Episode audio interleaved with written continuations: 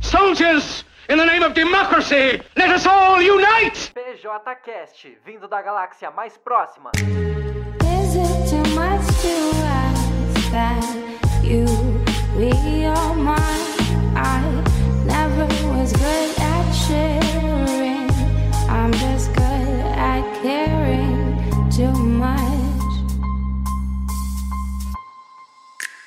Olá, meus queridos amigos, sejam muito bem-vindos. Esse aqui é o PJCast. Eu sou o João Vitor Vasques e é sempre, é sempre importante lembrar que as grades do condomínio são para trazer proteção, mas também trazem a dúvida se é você que está nessa prisão. Me abraça, me dê um beijo, faça o filho comigo.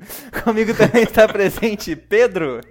Ao som de rapa, nós iniciamos esse programa. Sejam todos muito bem-vindos a mais um episódio. Meu nome é Pedro Lucas. E bem, como o João já poeticamente anunciou, a gente vai falar sobre urbanismo, sobre acesso à cidade, é, função social da nossa cidade, mas também transporte público e vai falar de, de um monte de coisa. Tem um monte de convidado legal. É, e eu queria citar então, nessa vibe musical, uma música do Engenheiros Havaí chamada Muros e Grades. Nas grandes cidades, no pequeno dia a dia, o medo nos leva a tudo, sobretudo a fantasia. Então erguemos muros que nos dão a garantia de que viveremos cheios de uma vida tão vazia. É, para você que mora em condomínio particular, essa indireta foi pra você, brincadeira. É, o programa de hoje tá muito legal. Esse programa é maravilhoso. O Pedro vem com a ideia. é, ele veio falando sobre como que as cidades às vezes ela representam uma grande violência. E eu quis trazer sem dúvidas a questão do sem teto. Então a gente aglutinou dois temas que sem dúvidas estão estão muito conectados e, e espero que vocês gostem bastante. Gente, antes de tudo, eu acho importante fazer uma ressalva que aqui é, alguns programas a gente só foi deixando acontecer, mas naturalmente. Mas Deixa acontecer. é sempre bom lembrar que o nosso o, o PJCast é formado basicamente com uma parte em que eu e o Pedro temos uma conversa de uma maneira mais no nosso jeito mais solto, mais bobo, trazendo um tema muitas vezes discutido de uma e puxar uma, uma, uma parte mais crítica, alguns pensamentos, só que de uma maneira mais leve para trazer um tema é a primeira vez que muita gente está entrando em contato ou também é só para abrir o programa. Depois a gente tem colunas e ou também entrevistas. No programa de hoje teremos algumas colunas com pessoas de diferentes áreas, o que achamos bem legal, porque também, como um tema muito grande, existem vertentes muito legais para ser tocadas. Então, é basicamente isso. Espero que vocês gostem. Vamos falar sobre cidades. É isso aí, vamos lá.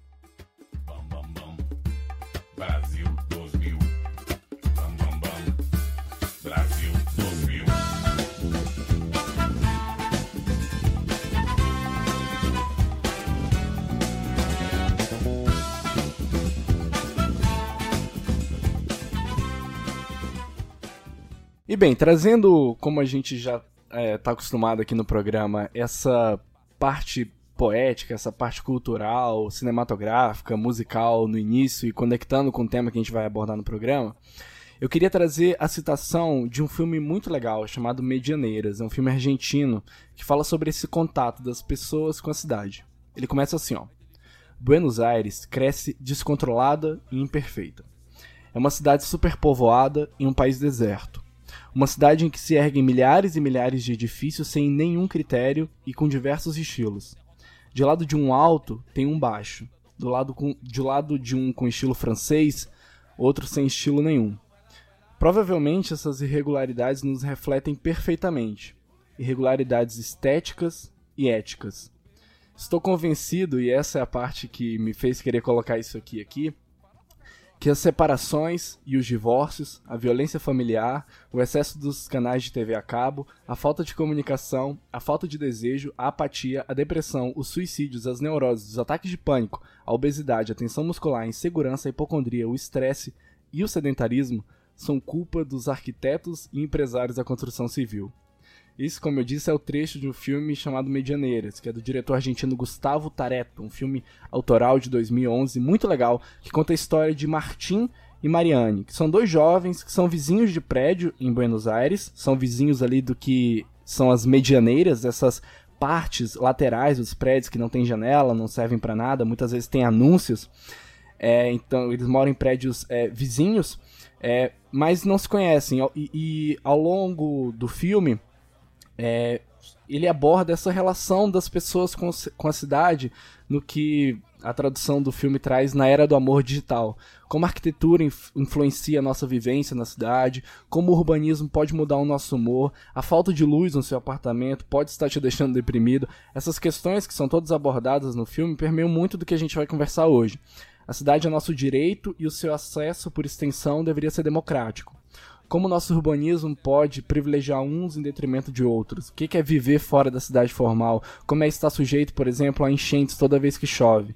O episódio de hoje está muito legal, a gente traz diversas perspectivas e, enfim, vou passar a palavra para você agora, João, que eu já falei demais. Pedro, meu querido, eu acho que a gente planejou uma, uma boa pauta aqui, você sempre planeja pautas incríveis, mas eu acho que, por mais que seja batido, dá pra gente falar como que é o surgimento de umas favelas, como que surgem certas aglomerações. Vale falar um pouquinho aqui? Eu acho que sim. Para quem nunca, nunca teve contato, e eu vou falar de uma maneira bem simples, às vezes até do jeito batido que a gente ouve, mas é sempre bom ressaltar.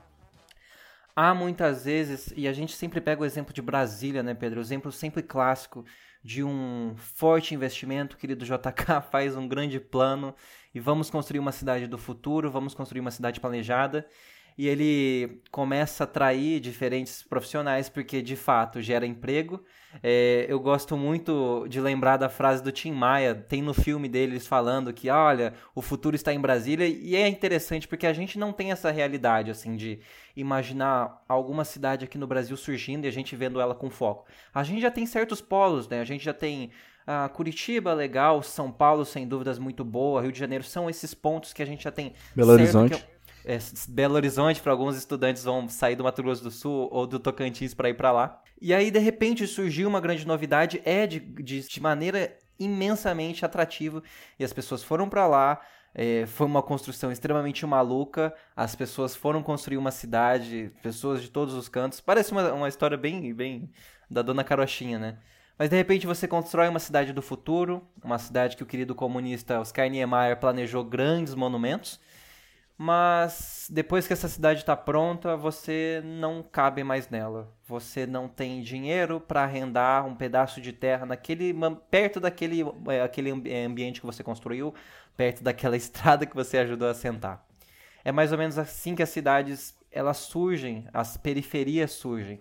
As cidades são criadas com intuito, grandes centros econômicos, mas depois ela escolhe o público que ela vai que ela vai criar ali, o público que ela quer lá, embora a classe, a classe trabalhadora tenha produzido. É, e essa questão das, favelas, por exemplo, João, já que a gente começou falando sobre isso, tá muito ligado, né, assim, é, eu não sei se você sabe dessa história também, mas a favela em si, o termo favela é uma árvore, né, a palavra favela representa uma árvore que está muito ligado com a história envolvendo canudos, eu não sei se você sabe dessa história mas basicamente alguns escravos alforriados é, eles foram convocados né pelo escravos perdão escravizados alforriados foram convocados então para pelo exército é, da República para combater Canudos, né, aquele movimento super perigoso no interior da Bahia, é, e com a promessa de na volta é, receberem um pedaço de terra na cidade do Rio de Janeiro. Essa terra obviamente não lhes foi garantida, e a ocupação desses militares e desses soldados de baixa patente que lutaram lá em Canudos, na cidade do Rio de Janeiro, especialmente ali a princípio no Morro da Providência ou Previdência, alguma coisa assim, não, não somos do Rio de Janeiro, é, e, e justamente por causa dessa árvorezinha que é típica do sertão nordestino, a favela, é, se criou esse primeiro agrupamento subnormal, né, que é a classificação que o IBGE traz, é, na cidade do Rio de Janeiro. E é justamente isso. Essas pessoas que foram lá lutar contra Canudos, mas que com certeza ajudaram na construção da cidade do Rio de Janeiro, elas foram centrifugadas do centro, elas foram expulsas das terras, dos lugares que elas ajudaram a construir, que os seus pais ajudaram a construir, E, e é justamente isso. Qual é a cidade que nós queremos, né? E quando eu digo nós, é todo mundo, assim. Nós enquanto classe média, nós enquanto classe é, baixa, nós enquanto poder público, nós enquanto a classe alta, nós enquanto todo mundo. Eu não, eu não tô querendo nos colocar personificamente, mas nos inserir dentro do debate da sociedade, assim, qual que é a função que a gente enxerga para uma cidade, se não colocar as pessoas lá dentro. A palavra, a função de seja um terreno, seja uma propriedade, a palavra função vai voltar muito né, nesse tema do episódio de hoje, mas agora é, é o momento da gente falar qual é a função de uma cidade. E aí a gente traz a lei número 10.257, que é de 10 de julho de 2001, do Estatuto da Cidade, em que o artigo 2 fala justamente a política urbana tem por objetivo ordenar o pleno desenvolvimento das funções sociais da cidade e da propriedade urbana. Próximo. Garantia do direito a cidades sustentáveis, entendido como direito à terra urbana, à moradia, ao saneamento ambiental, à infraestrutura urbana, ao transporte e aos serviços públicos, ao trabalho e ao lazer, para as presentes e futuras gerações. E aí, por fim, a palavra gestão democrática surge aqui, por meio da participação da população e de associações representativas de vários segmentos da comunidade. Essa parte aqui a gente já esquece, que esse é o momento que a gente olha e fala, a comunidade em si, o dinheiro fala mais alto. Ela só vai embora ou ela só vai se aproximar do setor urbano do quanto que ela pode pagar. E, e é justamente isso, né? Qual que é a função social que a terra, que o espaço urbano tem que ter, né? Que função social é essa que a gente enxerga quando a gente olha para cidades brasileiras hoje, especialmente os grandes centros urbanos, né? É, segundo o Fórum Nacional da Reforma Urbana, FNRU, o direito à cidade está relacionado a três princípios fundamentais, que é o exercício pleno da cidadania social, a gestão democrática, como o João citou, do Estatuto da Cidade, e a real efetivação da função social da propriedade urbana, né, que está muito relacionado com a regulação pública do solo urbano e tudo mais, que invariavelmente entra nessa disputa entre os usos privados do solo e os usos sociais, né? Então, assim, numa sociedade capitalista como a que a gente vive, quais são os valores que a gente quer realmente que estejam presentes no meio urbano, né? Então a gente tem um, um, embate muito grande entre esses valores de mercado, né? Então observar a cidade como um mero ambiente para reprodução de capital e os anseios de uma sociedade, uma sociedade que majoritariamente hoje mora nas periferias e não na cidade formal, quando a gente olha para São Paulo, por exemplo, ou para o Rio de Janeiro. Então, assim, essas cidades brasileiras, elas foram pensadas para satisfazer um conjunto de privilégios individuais. Ela, a gente está falando que, uh, que foi desenhada para atender um indivíduo, um grupo específico, mas um conjunto desses privilégios frente ao desenvolvimento que deveria ser pensado de forma coletiva, democrática e solidária, como deve ser uma cidade. Um espaço que agrega, um espaço que você se sente pertencente, mas não só. É, por exemplo, a pessoa que mora numa periferia, ela se sente pertencente àquele lugar, claro, mas o pertencimento à cidade formal, né? É, você vê nessas entrevistas, o exemplo que me veio à cabeça foi a questão do cinema, né? O cinema está muito localizado no centro da cidade. E muita gente que mora na periferia não sente que aquilo é um ambiente que lhes pertence. É esse tipo de identificação que uma cidade pensada para indiv privilégios individuais não consegue alcançar. Pedro, eu, eu queria tocar aqui e pensando, eu sempre vi essa história, né, do vieram para Brasília, construíram e foram embora. Eu imagino um grande homem dizendo: "Não, vocês não vão poder ficar aqui". Só que obviamente não é, não é assim que as coisas funcionam. E aí eu faço questão de trazer alguns termos das nossas aulas de geografia que a gente não pode esquecer, mas que é principalmente o termo de gentrificação. Gente, gentrificação é basicamente, vamos lá, tem algum parque é, bem legal da cidade, com o tempo ele foi esquecido, é, deixaram de cuidar, etc. De repente, você algum, alguma prefeitura surge com uma ideia de começar movimentos ali. Gente, vamos reformar aqui. O que de fato é interessante, sabe, Pedro? Vamos reformar, vamos melhorar a iluminação, vamos começar a fazer projeto aqui. Gente, show, perfeito. De um certo modo, movimentos culturais, uma ocupação da cidade, você se sente pertencente. No entanto, ao fazer melhorias, todo esse processo de renovação de um ambiente que é extremamente importante, como a gente usou o exemplo de um parque, ele afeta quem está ao seu redor. Aquela população que não é tão agradável, que não tem casas tão bonitas, ela começa a ser tocada embora. E não é assim, às vezes não é nem o ato de. Não tem como você expulsar alguém de uma casa. Mas simplesmente aos seus arredores, se a padaria começa a mudar o preço, se começa a ficar cada vez mais difícil de você acessar o mercado e começam a ficar hipermercados, você é expulso de ambientes. O aluguel. O aluguel, sem dúvida. Você é expulso desse ambiente e você vai literalmente para onde você pode pagar. E é assim que funciona o processo de gentrificação. Não é um grande homem dizendo: o senhor não pode ficar aqui, você tem que se retirar, você é feio, você é bobo. Não. Você simplesmente não consegue pagar ali e fica inviável morar naquele ambiente. É justamente isso que o João falou. Às vezes você pega um parque e reforma. A princípio, isso é uma coisa muito boa. Ninguém consegue ver um, é, algo negativo na reforma de um parque público. Mas junto com essa reforma no parque público, na fiação, a melhoria no, no, asfalto, vem também a compra, por exemplo, de uma grande imobiliária de um terreno para construir um prédio. E aí, outra imobiliária vai lá e compra outro terreno para construir outro prédio. E aí vai ficando mais caro viver ali, porque chega uma padaria nova, chega um shopping center ali do lado. E esse processo quando movido somente pela vontade pública de melhorar a estrutura urbana para os moradores, ótimo. Mas quando acontece esse processo de gentrificação, está muito ligado com o lobby que essas grandes é, empresas de construção civil e do ramo imobiliário fazem com as prefeituras para poder transformar esses espaços é, que antes tinham um perfil social né, muito é, inferior do ponto de vista econômico, é, trocando o perfil social das pessoas que moram naquele lugar por um perfil so é, econômico superior. Obviamente, a gente não está falando que as pessoas são inferiores ou superiores, a gente está ressaltando o perfil econômico dessas pessoas. E como o João disse, ninguém chega na sua porta e fala tchau, a não ser o cara do aluguel que você não está pagando há três meses. Mas você não consegue mais viver ali por causa do custo de vida. E aí você é, é afastado e centrifugado, que é um termo que eu gosto bastante, cada vez mais para as periferias e para as bordas da cidade. Eu acho que só para fechar, Pedro, a gente puxa uma matéria que eu só bati o olho aqui da BBC e fala. O título dela é bem claro. Só arrancaram a casa do lugar e fim. Quatro anos depois, desapropriados da Copa questionam remoções desnecessárias. A Copa do Mundo foi um grande exemplo disso. Favelas, periferias próximas a grandes estádios simplesmente não cabem numa paisagem. Não é legal tirar foto do Itaquera se no fundo tá a periferia.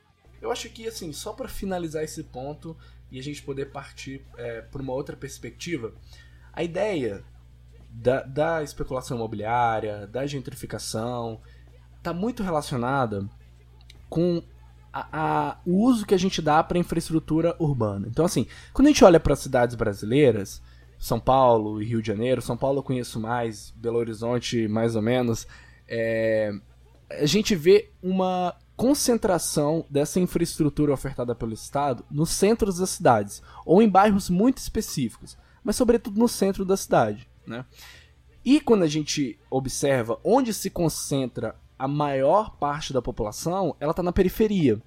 Então, é, vamos, eu vou pegar aqui o exemplo de São Paulo. Você pega, por exemplo, o bairro é, da Vila Mariana, que é um bairro super central da cidade de São Paulo, tem uma ótima infraestrutura de transporte, uma ótima é, infraestrutura de comércio, é um bairro muito bom.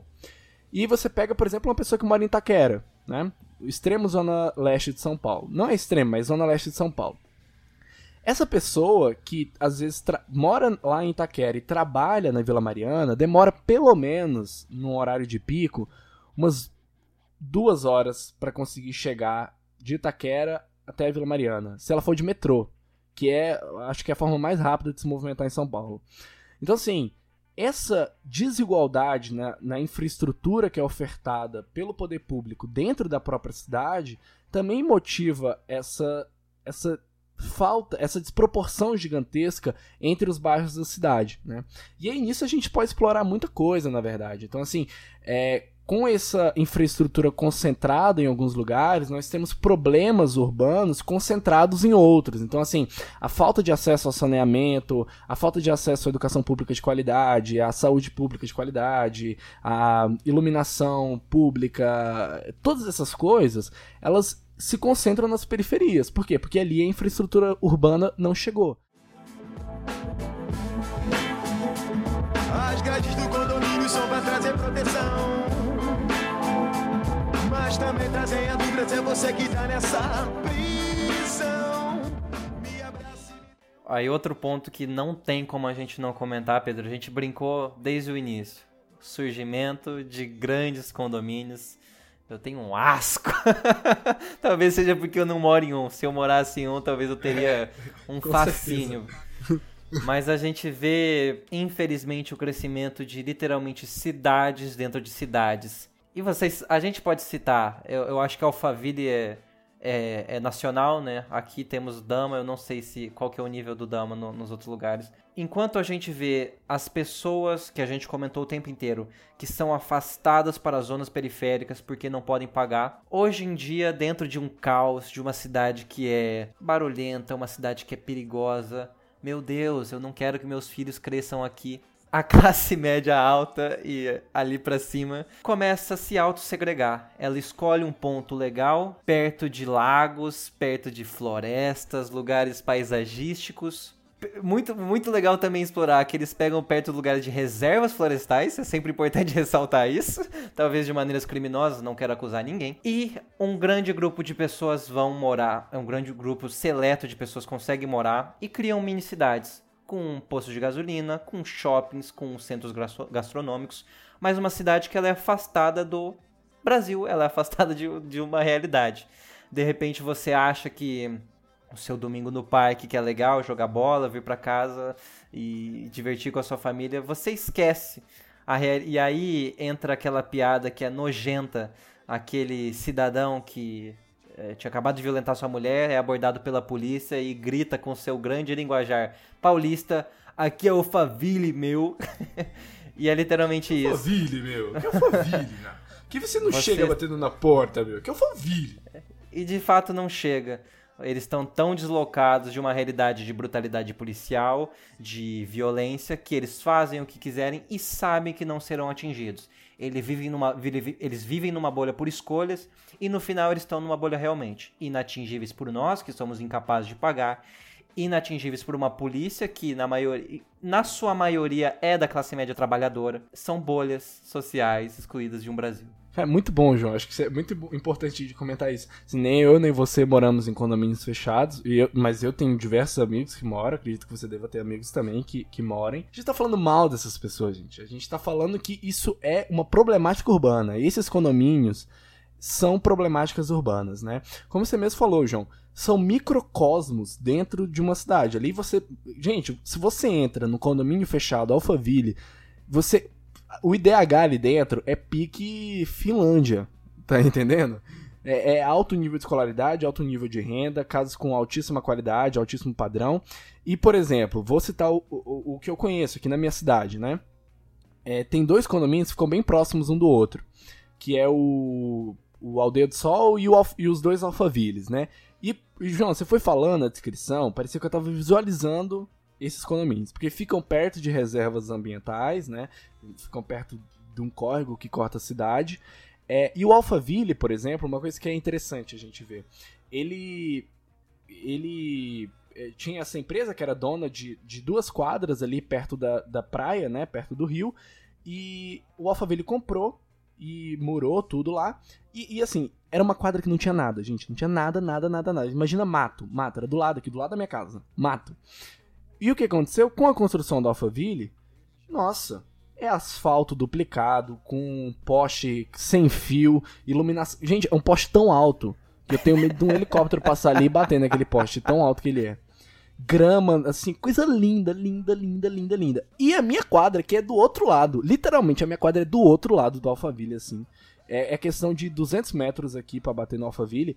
A minha quadra tá sem asfaltar. A entrada, assim, a quadra é asfaltada, a rua é asfaltada. A entrada da quadra é coisa de 30 metros. Não é asfaltado, não foi asfaltado. Entendeu? E você observa como que essas grandes empresas, esses grandes conglomerados da engenharia civil têm poder financeiro para se não mandarem o Estado ir lá fazer, eles mesmos irem fazer, Uma sabe? série político, sobretudo, né? Exatamente. E é, e é isso, assim, é uma construção de, um, de uma outra cidade dentro da cidade. E a gente não tá falando mal de quem tem condição de pagar esses espaços e pode viver uma boa vida e tal. É, não. É, o que a gente tá falando é o seguinte. Gente, a cidade, ela tem que cumprir uma função social. Esses dois condomínios aqui, que eu tô usando como exemplo, é, eles ficam na região central de Palmas. E quantas pessoas que não trabalham aqui no centro da cidade moram, por exemplo, em regiões bem afastadas, como aqui é o caso de Taquaralto, Taquari, esses bairros é, aqui da cidade de Palmas que ficam afastados do plano diretor e tem que pegar, sabe, um trajeto gigantesco de ônibus de transporte público, que aqui tem uma péssima qualidade, para trabalhar num lugar que é aqui no centro, onde tem áreas gigantescas ocupadas por uma parcela minúscula da, da, da população, né? Porque as casas são enormes, enquanto na- nas periferias a gente tem um adensamento populacional gigantesco. Então, assim, alguma coisa não tá certo nisso. A gente tá falando que as pessoas não têm o direito de terem moradias de qualidade. É justamente isso que a gente queria, né? Todo mundo pudesse morar bem, né? Mas não tem condição da gente construir uma cidade alfavilhas. Não existe espaço no planeta Terra para isso. Eu acho que aqui eu não tenho condições de elaborar mais e não temos tempo para elaborar mais sobre isso, no sentido de tempo acadêmico mesmo. Estamos no meio de uma pandemia e começamos a sondar a realidade de home office, de começar uma faculdade diferente, por exemplo, a nossa que começa no dia que sai esse episódio, a gente volta à, à rotina de estudos. Nós nas nossas casas, bem, tranquilos, computadores de qualidade. É importante lembrar quem é a população que é capaz de fazer home of- home office. Metroviários que muito bem fizeram uma grande greve para implorar para que não, não, não tivessem seus direitos perdidos. Diaristas, trabalhadores do, do meio de, de ônibus, entre outras coisas, policiais, como a gente tocou. Essa população não vai ser capaz de fazer home office se esse mundo que a gente está imaginando, um mundo bonito, onde novos alfavires virão, talvez alfavires até de classe média, porque talvez não seja mais necessário viver num centro, em um mundo que uma pandemia sempre vai ser assustadora outra vez. Mas a gente tem que sempre lembrar quem que vai ser capaz de fazer um home office e quem vai ter que ir na linha de frente. João, partindo para uma outra perspectiva agora, já falamos sobre gentrificação, é, desigualdade na estrutura urbana, especulação imobiliária, autossegregação. Uma outra questão que é um típico problema das cidades no Brasil é essa preferência pelo uso do carro. Uma cidade pensada para os carros, né? O que a gente chama de política rodoviarista, ou rodoviarismo como um todo, né? Toda a estrutura. Quando a gente pensa uma cidade feita para o transporte à base do carro, uma série de problemas vem junto. Primeira coisa que, que vem é a questão ambiental, né? É, você basear o transporte da sua cidade em micro movimentações, ou seja, várias pessoas usando vários transportes individuais para se movimentarem na cidade, a primeira questão que vem é a emissão de CO2, né? E consequentemente o uso de combustíveis fósseis e tudo mais. Segunda coisa é, é você justamente precisar de uma estrutura muito grande para abarcar essa quantidade de individualidades que tem que se movimentar todos os dias. Então, assim, pela quantidade de pessoas, pela quantidade de carros, é, muitas vezes os carros só andam com uma pessoa dentro, a gente precisa de vias cada vez maiores, justamente para conseguir co- é, acoplar mais carros, né? Outra, outra questão que vem junto com isso é o fato da cidade não ser pensada para os pedestres. E, gente, a maioria da- das movimentações feitas dentro da cidade, se eu não me engano, na cidade de São Paulo, 85% é feita é, a, a pé, é feita por pedestres. E, gente, a gente tá falando só o metrô de São Paulo movimenta um milhão de pessoas por dia. Tá? E você imagina quantas pessoas não andam de carro. E 85% das movimentações são feitas a pé. E, quando que você olha, por exemplo, para a cidade de São Paulo e fala que é uma cidade pensada por pedestre? Uma cidade que, que você anda metros e metros e metros numa calçada apertadinha e só tem muro do seu lado, sabe? Porque tá fechado por um condomínio. Ou você anda, anda, anda e não tem calçada. Ou você anda e só tem a estrada, a calçada é muito pequena. E, e mais um problema que vem junto, a gente privilegia esse rodoviarismo, tudo bem, você pode até falar, ah, cara, é uma, uma opção legal para se locomover dentro da cidade, é prático, é rápido. Mas, gente, e o transporte coletivo? né? Quando a gente pensa esse rodoviarismo, o problema dele é ser pensado individualmente, como é o caso do Brasil. Se ele fosse pensado, por exemplo, para a lógica do ônibus, do VRT, do VLT, seria ótimo, né? Porque tudo bem você usar o rodoviarismo, mas esse rodoviarismo é movimentado por ônibus. Então, assim, muitas pessoas se movimentam, consequentemente você diminui a emissão de CO2, consequentemente você diminui os espaços físicos que você precisa para transportar as pessoas, porque um ônibus transporta muito mais pessoas do que vários carros, né? E, e você pensa uma cidade que é mais democrática no seu acesso, enfim, uma série de questões que essa lógica rodoviarista pensada pro carro fazem com que as nossas cidades sejam ainda mais é, dificultosas de serem acessadas pelas populações que moram na periferia ou até que moram no centro mesmo para se deslocarem. Eu acho que eu só tenho a aderir uma coisa, Pedro. Eu, eu sempre gostei de um dia que algum professor pra mim, ele só virou e falou assim: Gente, é, é muito fácil falar que JK foi idiota. a minha vontade sempre é essa, de falar que algum presidente foi idiota. O nosso atual é muito. Esse a gente pode falar com convic- convicção. Mas, por exemplo, era atrativo um rodoviarismo, a ideia dos carros, fazia sentido na década de 50. Se a gente quer continuar a culpar um presidente que trabalhou tudo bem, trabalhou 50 anos em 5, mas gente, vamos tirar o jargão e vamos lembrar que a gente está em 2020 e ainda culpando uma pessoa que começou com uma coisa que parecia ser muito boa, só que nossos focos de investimento continuaram como que o Pedro falou. Por que, que a gente não investiu em ônibus? Por que, que a gente só investiu no, no modelo unitário?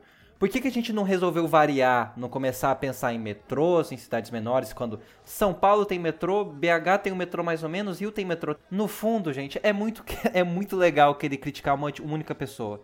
No fundo, a gente tem que pensar por que, que a gente está até hoje reclamando disso e não está pensando em novas, em novas mudanças. O mais vergonhoso de tudo, a, a grande mudança que a gente teve recentemente foi uma explosão de patinetes elétricos a gente surtou achando que de repente o Brasil ia virar um, um país de patinetes, que a gente ia solucionar todos os problemas do mundo. E, para surpresa de todos, que solução complexa, uma, uma realidade complexa não tem uma solução fácil, deu tudo errado, né, gente? E justamente, cara, vamos, pô, é pra pensar rodoviarismo? Então vamos pensar a partir de ônibus, vamos pensar... Poxa, mobilidade urbana, é, a questão do metrô, por exemplo. É, eu vejo muita gente falando, ah, mas São Paulo só começou o metrô em 1970, por exemplo, é pouco tempo. Gente, pelo amor de Deus, olha o metrô de Nova York, olha o metrô de Londres, olha o metrô de Moscou. Olha, aí você vai falar, ah, mas esses, esses lugares, esses centros, tem metrô já há muito tempo. Gente, olha o metrô, então, de Buenos Aires. Olha o metrô de Santiago, que começaram depois do metrô de São Paulo e já tem uma infraestrutura talvez não maior, né? Porque são cidades menores, mas muito mais é, é, que atende uma, uma parcela da população muito maior. Então, assim, pensar o transporte urbano dentro da cidade passa muito, atravessa muito a gente enfrentar essa lógica de transporte individual ou individualizada que está muito ligado ao rodoviarismo. Não necessariamente o rodoviarismo é um problema. Pensar, por exemplo, o transporte público através de ônibus é uma solução para as grandes cidades, né? Ninguém imagina que é possível paralisar o centro de Belo Horizonte, do Rio de Janeiro, Salvador, e, e, que, e ficar ali dois meses fazendo obra. Isso é impossível. Então a gente também tem que pensar as oportunidades a partir de como a cidade já se situa hoje.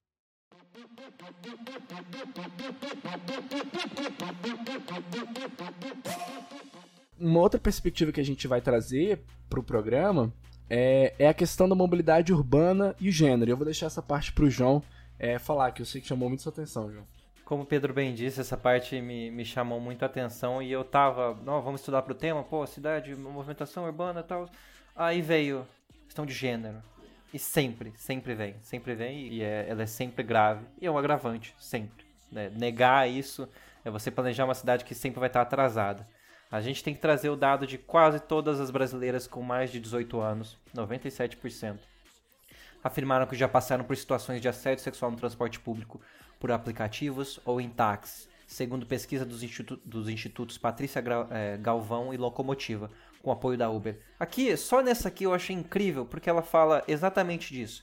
Seja no transporte público, seja no Uber ou seja em táxi. Elas são o alvo. É, o nosso, nosso transporte metropolitano é usado majoritariamente por mulheres, elas correspondem, correspondem a 80% dos usuários dos ônibus. O sistema é totalmente brutalizado, é uma cultura que não se muda de forma tão simples. Mas ainda não fizemos, ainda não fizemos nada específico para as mulheres. A frase é de Ma, é, Maília Soares, superintendente de transporte metropolitano de Minas Gerais. É, e nesse sentido, João, é, Belo Horizonte é uma das cidades, eu acho que São Paulo também tem isso, em que é possível, de acordo com a lei, fazer com que os ônibus, por exemplo, parem. é, é, que os ônibus parem fora do ponto de ônibus depois das 10 da noite, justamente para a mulher se sentir mais segura. Então, assim, ela pede pro ônibus ir um pouco mais para frente, porque fica mais próximo, sei lá, da casa dela, alguma coisa assim. Isso é uma das medidas é, para tentar diminuir essa violência que as mulheres sofrem. Não dentro especificamente dos ônibus, mas quando elas também saem, que é outra coisa que a gente tem que pensar. Mas essa Primeiro, que essa prática é pouco disseminada no Brasil, poucas cidades fazem isso, e essa informação, por exemplo, em Belo Horizonte, São Paulo, é pouco disseminada. Às vezes a mulher tem vergonha, às vezes os próprios motoristas não sabem que eles podem parar fora do ponto de ônibus depois das 10 da noite. As mulheres, elas são maioria nos transportes, como a gente já ressaltou, mas elas não ocupam nem 15% das autarquias federais, estaduais e municipais na gestão do transporte público. Então é um transporte público que é usado por mulheres, mas que não é feito por mulheres. Então a, a lógica feminina é muito apagada na hora de se pensar políticas públicas para o transporte urbano, sendo que são elas que usam, seja o transporte público ou o transporte particular, para aplicativos e tal. Que é, é, reflexo de duas coisas. Primeiro, que elas são maioria na população, e segundo, que está muito a ver, por exemplo, é, na periferia é, com o fato das mulheres se transportarem é, para os centros para, por exemplo, é, fazerem o serem diaristas, né, que é uma profissão predominantemente ocupada por mulheres. Ou, por exemplo, o fato de um único carro dentro da casa ser do homem e a mulher ter que usar transporte público. Esse não pensar da mobilidade urbana como uma questão de gênero perpetua uma desigualdade de acesso à cidade entre homens e mulheres, mas sobretudo com o agravante das mulheres, que se veem, apesar de, da maioria é, dentro desses transportes, inseguras, que sem representatividade. A, a, isso traz como consequência uma mobilidade da mulher cada vez é, menor por causa do medo. Assim, hoje a mulher ela é a que mais se movimenta dentro da cidade. Está muito ligada, por exemplo, com a multiatividade que as mulheres têm, né? Então, assim, a dupla rotina, ter que buscar filho no, na escola e depois ir para o trabalho, depois volta, enfim, elas se movimentam mais em média. Mas é uma movimentação que, por exemplo, no final de semana, a pessoa se restringe a fazer por medo de ser assediada, por medo de ser assaltada. Então, assim, pensar o transporte urbano sob a perspectiva de gênero é fundamental, visto que a maioria da população que usa é mulher.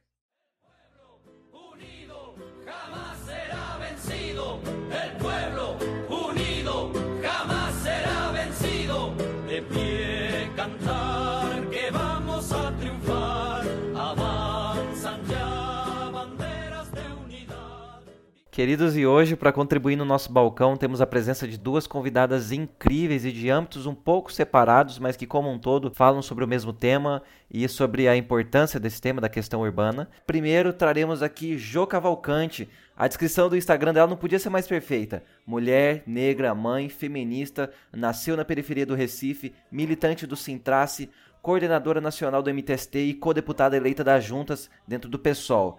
Então, nossa pergunta clássica aqui, quem é Jo Cavalcante? E o que é o mandato juntas?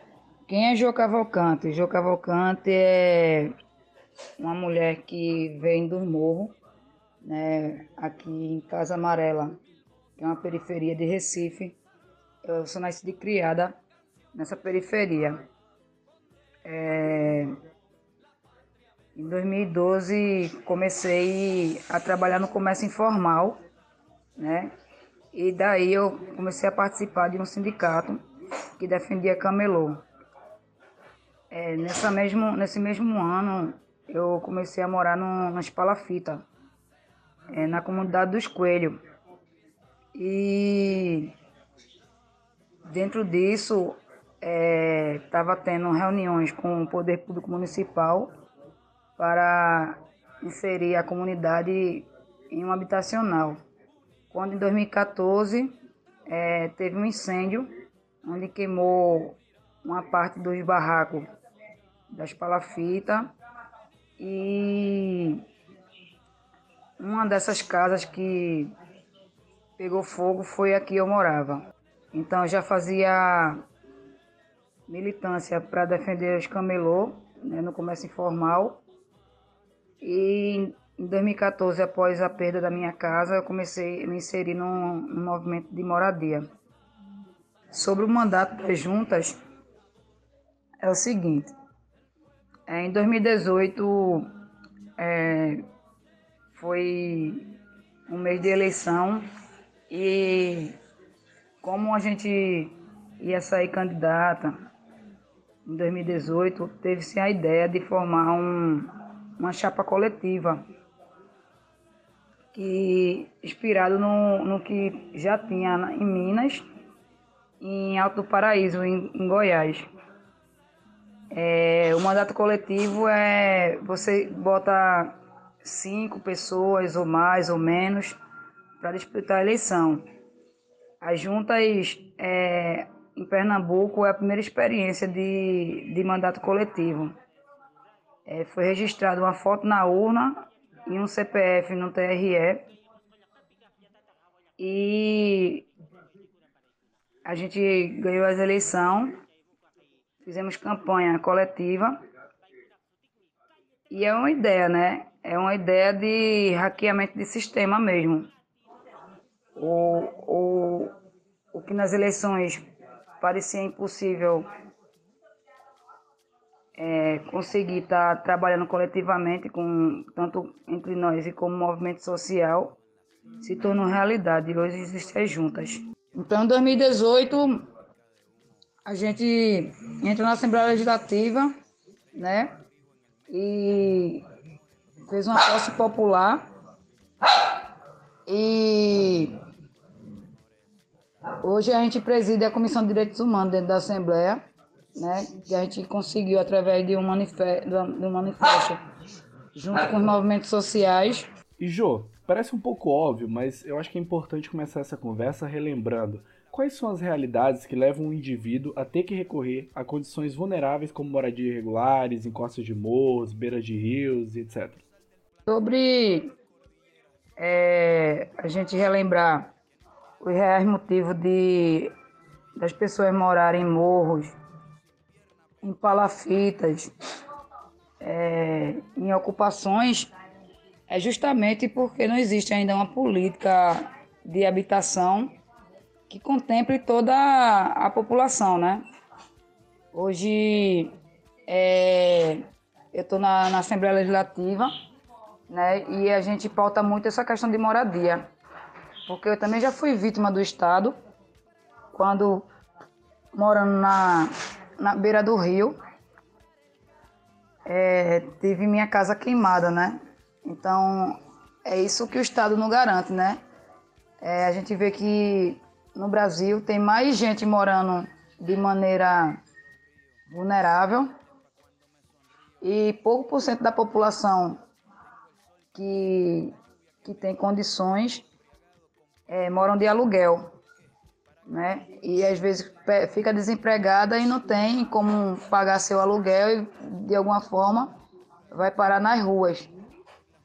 E é, enquanto tem terrenos, tem, tem prédios, edificações aí que está há muitos anos abandonado e não o poder público não desapropria essa, essa, esses terrenos e esses prédios para fazer um projeto de habitação. Então, por isso que é tão forte a questão de, de movimentos de moradias, né? Jô, essa pergunta aqui eu acho que ela é crucial, porque esse termo ele sempre entra em voga, ele sempre entra em discussão, e ele é usado de forma quando você quer contribuir com o argumento de maneira pejorativa ou de maneira é, positiva, é claro. Então, para deixar bem claro, qual que é a diferença entre ocupação e invasão, e como o MTST lida com, esse- com esses termos na luta? Então, qual é a diferença de invasão para ocupação, né? O Brasil tem a história é, de mais de 1.500 anos que, que vieram os, as- os portugueses invadiram o Brasil, tomaram tudo que tinha de riqueza do Brasil e hoje a- a- as pessoas que realmente eram donos das terras foram expulsos, escravizados, né? Que é a população indígena, ainda trouxeram no, nos navios o povo escravizado de, da África. Então, hoje a gente tem uma, tem uma visão de que o que não é, o que não serve para construir, a gente entende que tem que se ocupar para pressionar, né? Então, a- essa ideia de invasão de terras é muito para criminalizar os movimentos sociais, né? Porque a gente vê terrenos aí que tá anos e anos lá sem ter uso nenhum, né? Muitas vezes pela, é, pela, pela especulação imobiliária. E enquanto isso o pessoal está sofrendo. Então quando se ocupa um terreno, é, é para pressionar a gestão e os ditos donos de terreno a estar pensando que aquelas pessoas precisam de casa, né? Porque hoje, é, na Constituição, a moradia é um dos direitos mais essenciais, pri- principalmente agora, nesse contexto que a gente está de pandemia, que a gente vê tanta gente morando na rua. Né? Jô, quais são as condições para que um imóvel ou um terreno seja passível é, de ocupação? Ratificando desse modo a, a nossa Constituição, que afirma que a propriedade tem que cumprir é, uma função social. E que funções são essas? Né? O que, que leva o MTST a ocupar um espaço? Pois é, né? A gente vive num, num país é, totalmente é, curvado ao capitalismo, né? A gente vê que tem várias propriedades que historicamente é, os reis, que, os donos que se, que se achavam reis naquela, naquela época ainda se acham, tem propriedades que defendem a, a forro e ferro, a forro e a forro e, a forro e ferro, né? Enquanto isso tem uma parcela da sociedade que está que tá sofrendo, né? Então, é, se, se tem a ocupação, né? Acho que é histórico aqui no Brasil os grandes conflitos rurais e urbanos por, por moradia, por terra, por, por, por garantia de direito, né? A, a gente tem uma Constituição que no, no artigo 5 mesmo fala sobre a questão da, do cumprir a função social da propriedade, né? É, e o proprietário. E o- na mesma Constituição, nesse mesmo, no mesmo artigo nesse, da Constituição, tem que cumprir uma função, né? Ou seja, um terreno está lá é, há mais de 20 anos, né? Devendo todos os impostos ao Estado, é, só acumulando sujeira, só acumulando é, muitas vezes como é doença e o Estado não faz nada para cobrar isso do proprietário, né? E o proprietário é, fica lá especulando aquela área até aparecer algum empreendimento e isso vai crescendo a quantidade de gente que fica sem casa, que fica nas ruas. Então, quando tem a ocupação, a ocupação é, ela tem a, a, a, a, a prática de limpar o terreno, de, de tornar aquele terreno é, útil, né? E aí que vem os conflitos, né? Que é onde a gente entra, né? O movimento de moradia entra. É, que é a pressão para que o Estado fa faça cumprir o que tem na Constituição, para que tenha a garantia que tu, que, do, do que também está na Constituição, né? Que é o direito à moradia, né? Acho que o artigo 6 fala bem sobre isso, quando fala que o brasileiro tem que ter o direito básico, né? Da moradia, da segurança, da, da educação, da saúde. Infelizmente, ainda ah, no Brasil, essas, esses direitos básicos não é garantido. Jô, aqui é o momento que a gente entra naquela fra- frase que, é- que ela é clichê, mas é que ela é, ela é incômoda e ela é importante sempre enfatizar. Tanta casa sem gente, tanta gente sem casa. Existe alguma justificativa para mais de 7 milhões de famílias não terem um teto para morarem no Brasil? Falta casa? Bom, sobre essa pergunta do, das famílias, do- da quantidade de família que tem no Brasil que não tem onde morar, isso aí é uma ausência do Estado, né?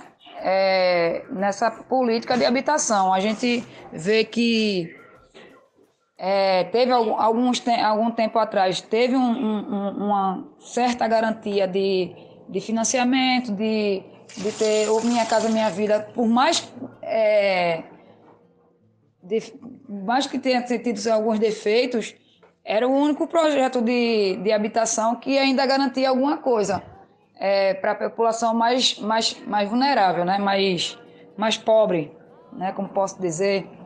E na, após o golpe, é, a gente vê o desmonte né? Dessas políticas de habitação e hoje no Brasil não existe mais política de habitação. Ou seja, aqui em Pernambuco mesmo, o Estado ele investe muito menos em, em, em habitação e investe muito mais em propaganda, sabe? Então é isso, né? Assim, é sempre é, essa pirâmide, né? Que a base sofre e, e, e, e o topo lucra. A gente vê agora que nesse momento da pandemia que tá, dessa discussão do, do, do, do sistema econômico que está tá, tá, é, com, com problemas, mas a gente vê que uma certa parcela desse, desses é, ricos aí lucraram milhões, sabe? Durante uma pandemia, né? Então é isso, a gente vê o, o- como a ausência de projetos sociais impactam na vida das pessoas. O que não falta a casa, né? O que falta é, é o comprometimento do, do Estado com, com a população. É, porque a gente vê em São Paulo mesmo, ainda quando tinha o projeto do Minha Casa Minha Vida, é, um habitacional, que é o João Cando, que é um dos maiores habitacionais do- da, da época do projeto do Minha Casa Minha Vida. É, é um do- dos, dos, dos projetos maiores que tem no Brasil. Enquanto ah, tem cidades que fizeram habitacionais e até hoje não concluíram, que é o exemplo daqui de Recife. É, tem um habitacional que é próximo, na, que se chama Coque, que é perto do Coque, que é uma, que é uma comunidade aqui no centro da, do Recife, que só está o esqueleto. Ou seja, o dinheiro veio, mas não concluíram a obra. E Jô, é, para dar aqui a nossa saideira, deixa pra gente uma recomendação cultural para esse período de quarentena que o pessoal tá tendo que sofrer dentro de casa, mas pelo menos sofrendo com saúde, que é importante. Então, acho que uma, uma das recomendações culturais que eu acho que é bem importante, que fala tudo isso, quase é, como é, fala mais bem explicado, né? Sobre tudo isso que foi citado aqui, é, é o, o livro de, do Guilherme Boulos, né?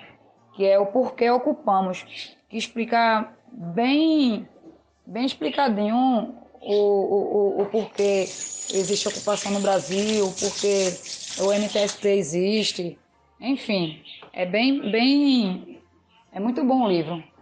Jô, um grande abraço para você. A gente ficou extremamente contente em ter a sua presença aqui como deputada, como construtora do debate já dentro da, da própria Câmara. E eu acho genial que a gente fez questão de que fosse você quem trouxesse a questão do MTST, que se esse programa não tivesse o MTST e a discussão em voga, esse, esse programa não estaria completo. Ele não está completo, mas se não tivesse essa pauta, esse programa ele era impossível de ser publicado. Exatamente, João. É só agradecer novamente, Jô, muito obrigado por toda a receptividade. Você foi muito gentil comigo, é, você foi muito gentil conosco. Obrigado pela atenção, pelas respostas. Eu acho que os esclarecimentos, vindo de uma coordenadora nacional do movimento, é, se fazem, como o João dizem, fundamentais nesse programa. Gente, e agora também no nosso balcão trago, acho que pela primeira vez, outra pessoa aqui também do Centro-Oeste, só que vinda do Mato Grosso, Luiz Logsdon, possui graduação em Arquitetura e Urbanismo pela Universidade Federal do Mato Grosso. Seu mestrado já é feito na UFSC, é um mestrado pelo Programa de Pós-Graduação em Arquitetura e Urbanismo. E o seu doutorado, não satisfeita em ter conhecido, é, sair do Mato Grosso para ir para o Sul, ela foi para o Sudeste ter que enfrentar os queridos da USP. Meus pêsames, professora, mas para fazer o seu doutorado também em arquitetura. Aquela pergunta clássica, a gente enfatiza quem é Luiz Logsdon. Oi, meninos, tudo bom? É, primeiramente, obrigada pelo convite. Estou muito feliz aqui de participar desse debate com vocês no PJCast. Bom, para responder essa pergunta, quem é Luiz Logsdon, eu preciso refletir um pouco e resumir um pouco Mas se você olhar nas minhas redes sociais, eu me defino como arquiteta, professora e artista nas horas vagas, libriana com ascendente em Ares, a contradição em pessoa. É... Bom, eu sou arquiteta, eu me formei em 2008 pela Federal de Mato Grosso. É... A minha primeira experiência como arquiteta foi no Instituto de Planejamento e Desenvolvimento Urbano de Cuiabá, da Prefeitura de Cuiabá, onde eu trabalhei por dois anos, e depois eu segui a carreira acadêmica. Eu fiz mestrado na Federal de Santa Catarina. É, em seguida, eu passei um tempo trabalhando com estudo de impacto de vizinhança e depois eu entrei no Instituto Federal de Mato Grosso como docente, onde eu sou docente até hoje, né? Em 2016 eu iniciei o meu doutorado na USP de São Carlos é, e concluí o ano passado, está fazendo um ano agora. É, tanto no mestrado quanto no doutorado, meu objeto de estudo foi habitação de interesse social e eu foquei mais na questão da unidade habitacional. Eu buscava meios de oferecer técnicas e tecnologias para que os arquitetos, os projetistas conseguissem é, criar, desenvolver projetos de habitação social com mais qualidade, é, que atendesse melhor às necessidades das famílias, né? que no caso da habitação social são as famílias de baixa renda. É, e, e, paralelo né, a esses estudos da, da unidade habitacional, eu precisava de fato estudar a cidade, porque é, a produção de moradia está muito relacionada com a produção de cidade, né? É, a moradia ela não está desconexa, ela é parte da cidade e e isso se relaciona de, todo, de todas as formas, em todos os aspectos, então é impossível você estudar uma coisa sem levar a outra em consideração. E aí, coincidentemente ou não, assim que eu terminei o meu doutorado, onde eu senti até que eu já estava esgotando um pouco esse assunto, eu fui convidada para integrar o curso de especialização de desenvolvimento urbano, também do IFMT, mas do campus de Várzea Grande. Então, hoje eu também sou docente da especialização, onde eu ministro a disciplina Política Fundiária e Habitacional. É, e no momento eu estou ampliando um pouco os meus, meu campo de pesquisa, estou voltando mais o estudo para desenho urbano, é, tentando estudar inclusive relação do desenho urbano com, com aspectos de criminalidade, roubos, enfim, estou com umas ideias aí para frente é, de, de fomentar mais esse estudo em planejamento urbano. E também né, me defino ali como artista nas horas vagas, porque uma das minhas paixões é, é pintura, eu, eu faço trabalhos em aquarela, é, e tô também, assim que acabar essa pandemia, eu tô com um projeto de extensão para ensinar aquarela para mulheres em situação de vulnerabilidade social daqui de Cuiabá. Então, eu acho que é isso aí. Arquiteta, professora e artista nas horas vagas. E, Luiz, é, para iniciar a nossa conversa, depois dessa pergunta de cunho um tanto quanto filosófico, eu acredito ser importante a gente delimitar conceitualmente, assim como a gente fez uh, no bate-papo com a Jo logo no início, dois termos que a gente utilizou muito ao longo desse programa. Né? O que, que significa, em sentido amplo, um pleno acesso à cidade e uma gestão democrática da cidade? Bom, é, para a gente entender o que significaria um pleno acesso à cidade, a gente primeiro precisa discutir o que é cidade. Eu olhei no dicionário aqui e cidade está definida como aglomerações urbanas circunscritas em um território geográfico. Então, a gente vê que né, é, o, o, principal item de definição se refere a pessoas, aglomerações né, urbanas. Então, cidade é feita de pessoas. Cidade é habitação, transporte, sistema viário, é, equipamentos urbanos, parques, praças, postos de saúde, escola, comércio. Na verdade, tudo isso são as engrenagens da cidade, né? é, são elementos que compõem a cidade, mas a cidade é como um organismo vivo e as pessoas que são as células desse organismo, né? Então, as pessoas fazendo uso dessas engrenagens, desses elementos que compõem o que é uma cidade. Então, é, eu entendo que quando se diz né, um acesso à cidade, é, o que é garantir às pessoas um pleno acesso à cidade? Na verdade, é, é, garantir que todas as pessoas, né, independente de onde elas moram, se elas moram no centro da cidade, se elas moram na periferia, é, acesso à, cidade significaria é, dar acesso a todas as pessoas aos elementos que compõem a cidade, as engrenagens da cidade. Então, as escolas, aos postos de saúde, aos parques, é, ao transporte público, né? É, é permitir que as pessoas consigam viver na cidade. Claro que da melhor maneira possível, com maior qualidade de vida possível. Entendo que isso é um acesso à cidade. E quando a gente fala de gestão democrática da cidade, a gente está falando de participação popular. A gente está falando em colocar a população é, no local de decisões de políticas públicas, programas e projetos, enfim. Então, quando a gente fala em gestão democrática da cidade, a gente fala de audiência pública na aprovação de um projeto de grande impacto para a cidade, né?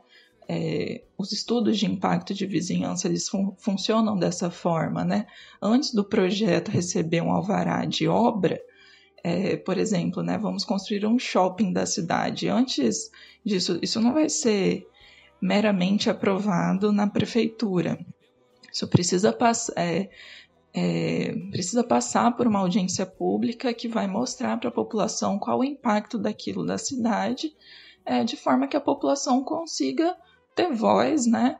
É, pedir as contrapartidas, é, expor suas vontades e votar a favor ou contra é, do, da construção da, daquela edificação ou, ou sugerir formas de que aquilo cause menor impacto para a cidade, enfim. Então, quando a gente fala de gestão democrática, a gente fala de participação popular, a gente fala de, é, de colocar a população, seja através de associações representativas né, de segmentos da, da comunidade, como universidades, ONGs, enfim, colocar é, a população para ser ouvida na tomada de decisão de projetos e políticas públicas. É, eu acho que aqui é uma contradição que a gente tentou apresentar no programa e agora é só para deixá-las bem claras. A gente vive numa disputa pelas cidades. Um embate que é tipo do capitalismo. Cidades pensadas para satisfazer um conjunto de privilégios, que é a maioria, e uma cidade pensada de forma coletiva, democrática e solidária. Como que essa disputa se apresenta na realidade e em que parte da cidade a gente pode observar claramente esse conflito de interesses? Esses conflitos de interesse, é, eles podem ser observados não se a gente olhar especificamente para um ponto da cidade, mas principalmente se a gente conseguir analisar a distribuição dos serviços urbanos na cidade. É, se a gente faz essa análise, fica muito claro que os bairros mais nobres, que concentram mais renda, são os que têm que, que, estão mais bem abastecidos pelos serviços urbanos, abastecimento de água, transporte público, sistema viário, é, escolas, creches, postos de saúde, parques, né? É, na cidade que você mora, existe parque na periferia? É, se existe, é, qual a relação, né? Tem mais parques nas periferias ou os parques são mais centrais estão mais próximos de bairros mais nobres, né? E o que que explica isso, né? É, falar, não, não na, aqui em Cuiabá, por exemplo, a gente não tem parque na, na periferia. É, e não é por falta de de usuários, né? Não é por falta de, de população ali para utilizar esses serviços. É, também não é por falta de terreno, né? Porque eu poderia dizer, ah, não tem espaço, a periferia está muito adensada. Na verdade, é o contrário, né? A periferia geralmente é menos adensada do que as regiões centrais os subcentros. Então, é, isso é um reflexo da, da, da própria sociedade capitalista mesmo, né? Da, da forma como que o capitalismo regulamenta o preço da terra, que está intrinsecamente ligado é, à localização daquela terra, né? Então, um terreno de 300 metros quadrados em uma região central ou próximo a um shopping center vai ter um valor e esse mesmo terreno de 300 metros quadrados vai ter um valor muito diferente é, em uma periferia, né? Só, só o que dita é a localização e o acesso a esses serviços. Então, quando a gente fala é, em uma cidade pensada, o que seria uma cidade pensada de forma coletiva, democrática e solidária?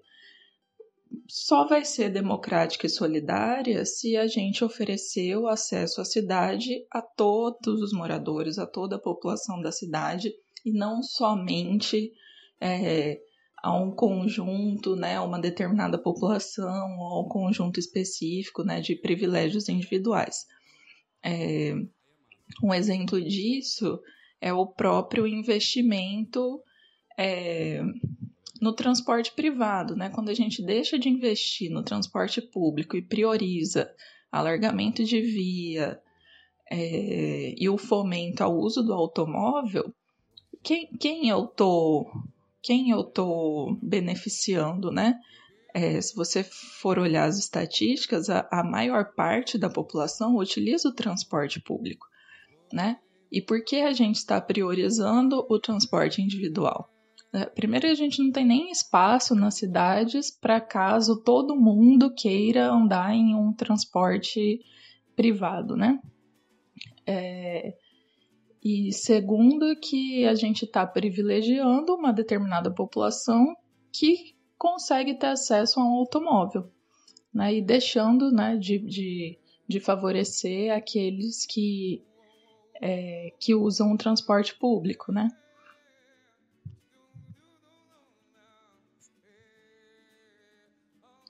Então, para que a cidade seja de fato pensada de forma coletiva, democrática e solidária, é necessário ter uma maior intervenção do Estado para evitar que seja meramente o mercado imobiliário é, regulando o preço da terra, regulando o acesso das pessoas aos serviços, por exemplo, né? Isso tem que ser feito com muito cuidado, porque é, a cidade é um organismo vivo que que está muito sujeita às as intervenções, né? Então você tem que tomar muito cuidado que às vezes uma intervenção em uma região deteriorada é, pode ter o reflexo de uma gentrificação e, e o usufruto dessa intervenção não ser é, das pessoas que moravam ali, aquelas pessoas ainda acabarem sendo expulsas daquele lugar porque o lugar valorizou em função da intervenção do Estado, né?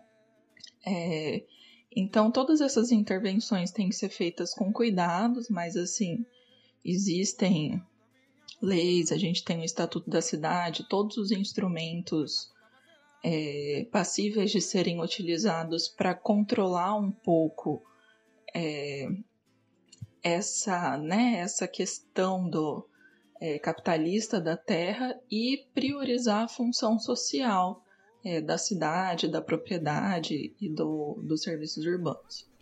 E Luiz, uma questão fundamental para a gente entender a dinâmica do funcionamento dos grandes centros urbanos brasileiros é a política de mobilidade urbana, né? Sobretudo quando a gente fala de Rio de Janeiro, São Paulo, Belo Horizonte, não sei como é que é a realidade em, em Cuiabá, é, mas a opção pelo rodoviarismo, ela trouxe algum benefício para o Brasil? A gente sabe que ela trouxe vários malefícios. E, e, quais são esses pontos negativos que essa escolha nos trouxe? Acho que é sempre importante ressaltá-los. Quando a gente fala em mobilidade urbana, a gente se refere à capacidade de deslocamento das pessoas através dos modais de transporte, né? O que são os modais trens, carros, ônibus, bicicletas, andar a pé, é, balsas, né? O, o, modal de hidrovia também é um modal, enfim. É, então, mobilidade urbana é a capacidade da gente se deslocar na cidade. Quando você fala em rodoviarismo, a gente é, entende como rodoviarismo esse predomínio dos modais que demandam uma rodovia, uma estrada, avenidas, enfim. Eu não vou falar aqui do rodoviarismo entre estados e entre cidades, porque eu entendo que a gente está discutindo questão urbana de cidade, né? E, então, para não fugir muito do tópico, eu vou falar do que é o grande problema da mobilidade urbana no Brasil, que é, é a priorização do modal do transporte privado, do carro. É, quais os benefícios de, de, né, de se priorizar isso?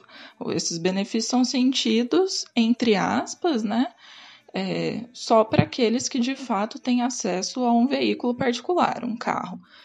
É, e eu falo que, que esses benefícios são benefícios entre aspas, porque nem mesmo essas pessoas é, conseguem, dentro de uma dinâmica de cidades e dentro de um crescimento das cidades, ter uma mobilidade adequada, mesmo usando esse modal que teoricamente é visto como mais confortável. Mais confortável por quê? Porque você está dentro do seu carro, você escolheu sua música, ligou seu ar-condicionado, está sozinho, está seguro, entre aspas, né?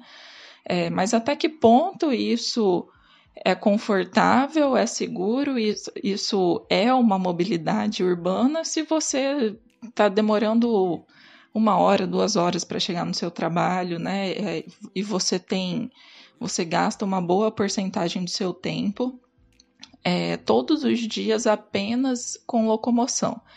Então, é, quando a gente vê as políticas públicas beneficiando os carros, isso é um problema muito sério.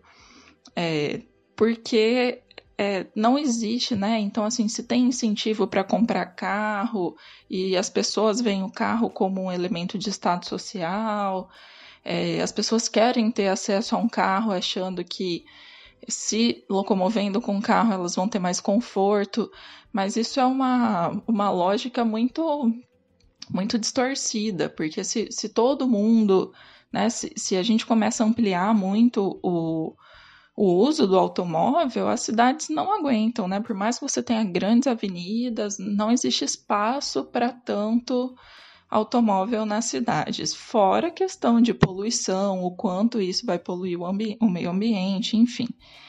É, então, sinceramente, é, não existem benefícios em, em, se priorizar esse, esse, esse modal de transporte. É, a mobilidade urbana ela tem que começar, ela tem que atender na ordem do, do maior para o menor. Então, a maioria das pessoas, né, andam a pé, todo mundo anda a pé algum trecho, né, que seja do estacionamento até o seu trabalho, todo mundo anda a pé. É, então, primeiro é, é, melhorar as questões de, de acessibilidade para pedestres, depois para bicicletas, depois para metrôs e ônibus, né, o transporte público, e por último, o, o carro, né? Então, você tendo mais incentivo é, para que as pessoas utilizem um transporte público, né, e que o transporte público ele tenha qualidade, é, você diminui muito essa necessidade de das pessoas utilizarem o carro e, e, é isso que vai trazer benefício para as cidades, né? É isso que vai diminuir trânsito, diminuir poluição, enfim. É, então, quais os pontos negativos do, é, do rodoviarismo, no caso, né, quando a gente entende é, isso dentro da malha urbana, né? É, é, é, que assim, não é nem questão de ponto negativo, não dá para seguir essa lógica porque isso é totalmente insustentável, né? É inviável você pensar em cidades priorizando o carro, né? É, por uma questão de espaço, por uma questão de poluição e, e, e várias coisas. Então, a mobilidade urbana necessariamente ela precisa é, você precisa de uma maior integração entre os modais. Então, por exemplo, o que seria o ideal, né? É a gente ter um, um sistema de transporte público que chegue na cidade inteira, que seja eficiente. É, então, eu poderia ter grandes corredores de ônibus ou linhas de, de metrô que fizessem os, os maiores. Né, as grandes distâncias fossem percorridas por esses, por esses sistemas de, de transporte que que são mais eficientes e que carregam um grande número de pessoas né, em, em, de uma maneira mais rápida. É, e em curtas distâncias, priorizar bicicleta, é, o caminhar a pé, né?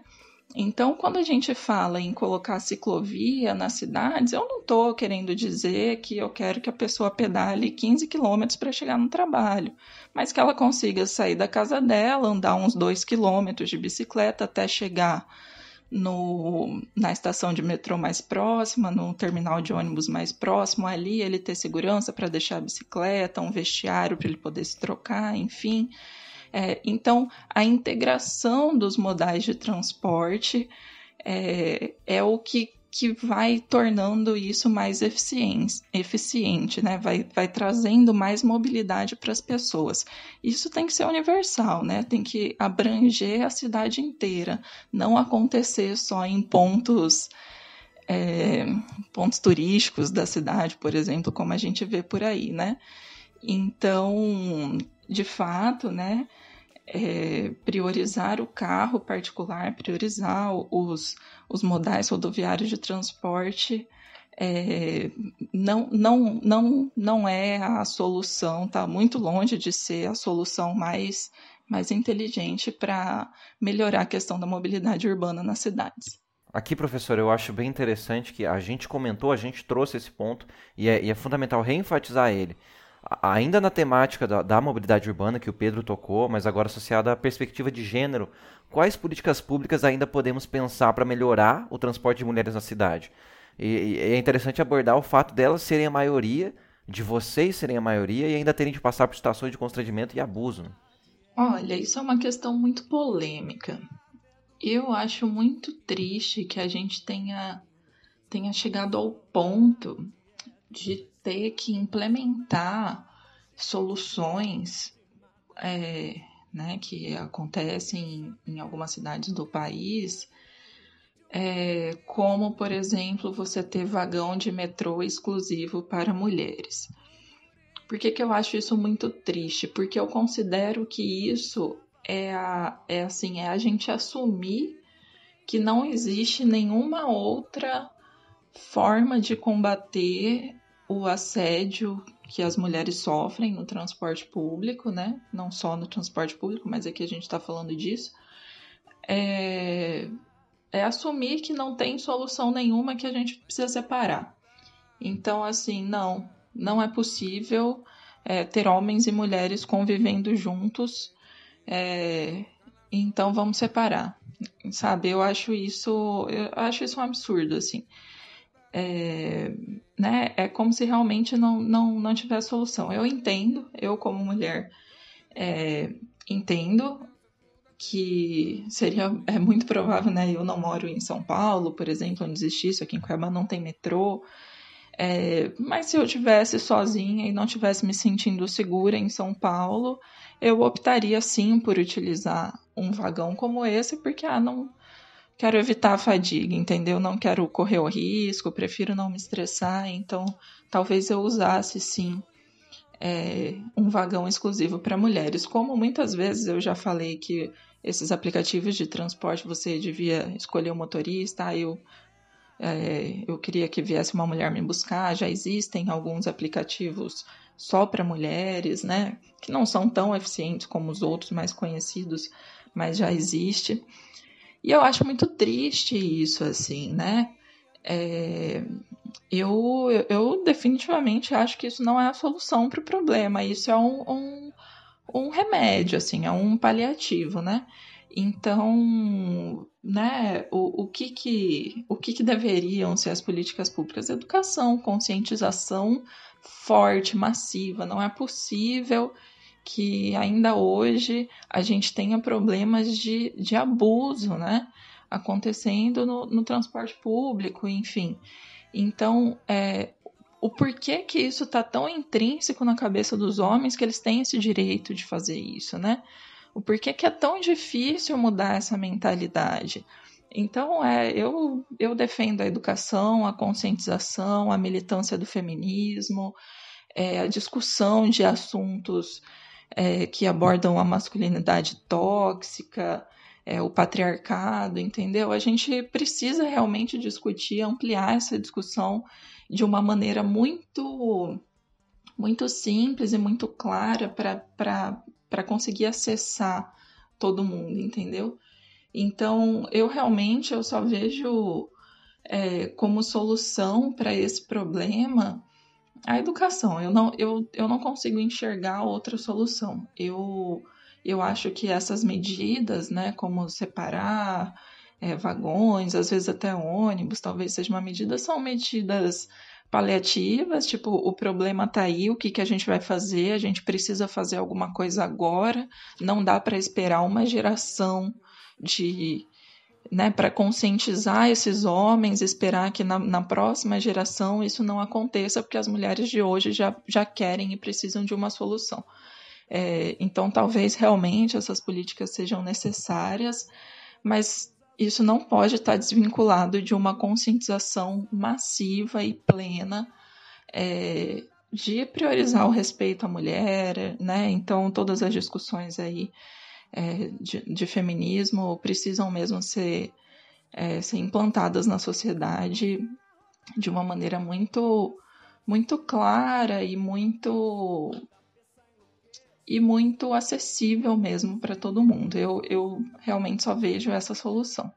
Perfeito. Professora, eu acho que, voltando um pouco à temática da segunda pergunta, é, dessas cidades pensadas dentro do capitalismo, a gente deve se conformar uh, que sociedades desiguais geram cidades desiguais ou existe aí uma outra via para o desenvolvimento urbano que a gente está deixando de lado? Sobretudo na perspectiva de dentro da academia, o que, que a gente pode fazer? Sim, inevitavelmente sociedades desiguais geram cidades desiguais. É, quanto mais desigualdade a gente tiver nas cidades, é, quanto, quanto pior for a distribuição de renda, o acesso a educação, a saúde, a própria qualidade de vida da população, quanto mais desigual isso isso se dá na malha urbana, mais a gente vai ter muito forte questões de segregação socioespacial, é, a gente vai ter grandes taxas de desemprego, a gente vai ter associado a isso é, uma grande criminalidade, um aumento da violência urbana. É, são coisas que, que, que, que, vão estar interligadas e isso vai, vai se refletir na forma como a cidade se estrutura, né? Onde as pessoas vão morar e como essas pessoas vivem a cidade, né? Quanto maior a desigualdade social, é, maior a segregação, maior a tendência das pessoas utilizarem menos a cidade. É, as pessoas que vão estar tá nas classes mais favorecidas vão ter a tendência de se trancarem em seus condomínios, esses condomínios é, se estruturam dando as costas para a cidade, né? E a cidade vai morrendo. É, vai virando palco somente dos, é, dos, dos problemas da cidade, né?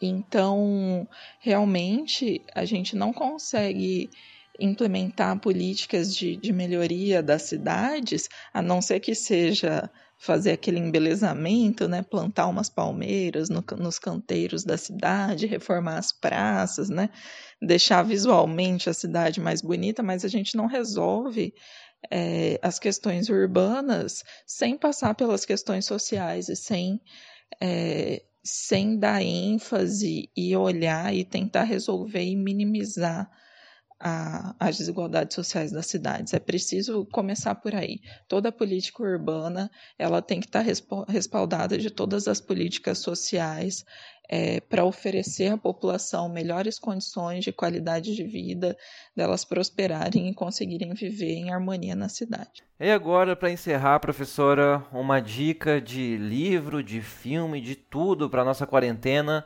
É, pode ser relacionado ao tema, pode não ser relacionado. O que a senhora gosta, o que a senhora gosta de ouvir, de fazer. Deixa uma dica para a gente, por favor. Eu vou indicar o livro da Jane Jacobs, chamado Morte e Vida nas Grandes Cidades. É um clássico do, do urbanismo.